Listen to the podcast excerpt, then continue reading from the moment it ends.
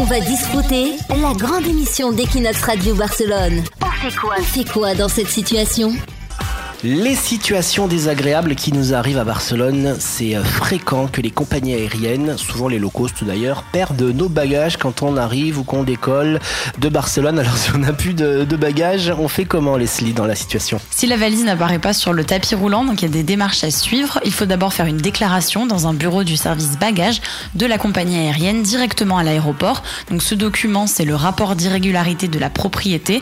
Donc c'est connu internationalement comme le PIR. C'est vraiment recommandé de le faire sur place. Si jamais le bureau est fermé, on peut aller le remplir sur le site de la compagnie aérienne, mais c'est moins rapide et moins efficace. Euh, la compagnie aérienne donnera un numéro pour euh, vérifier où se trouve le bagage, car il arrive quand même qu'on le retrouve au bout de plusieurs jours. Mais si malheureusement c'est définitif, si la valise n'est jamais retrouvée, alors on peut demander une indemnisation.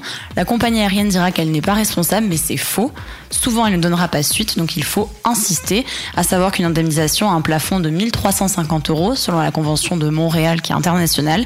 On peut aussi regarder si l'assurance de ses cartes bancaires couvre euh, une perte de bagages. Et en cas de problème, on peut se tourner vers des avocats spécialisés ou des associations de droits de consommateurs pour avoir gain de cause. Non mais c'est vrai que c'est horrible quand t'attends devant le tapis roulant et que ta valise n'arrive pas, ou alors que tu vois une valise, tu crois que c'est la tienne, tu te rapproches et là c'est une valise qui ressemble mais c'est pas la tienne. C'est ça, faux C'est horrible. espoir.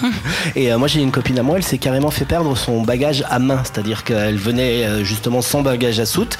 Ils lui ont dit il y a pas de place, donc on va prendre ton bagage à main, on le met en soute. Et là elle n'a jamais revu son bagage à main. Ah, c'est le pire, c'est horrible, Là tu te ouais. retrouves en fait, t'arrives à ta destination, les mains dans les poches en fait, t'as plus rien. C'est ça, ouais. On va discuter la grande émission d'Equinox Radio Barcelone.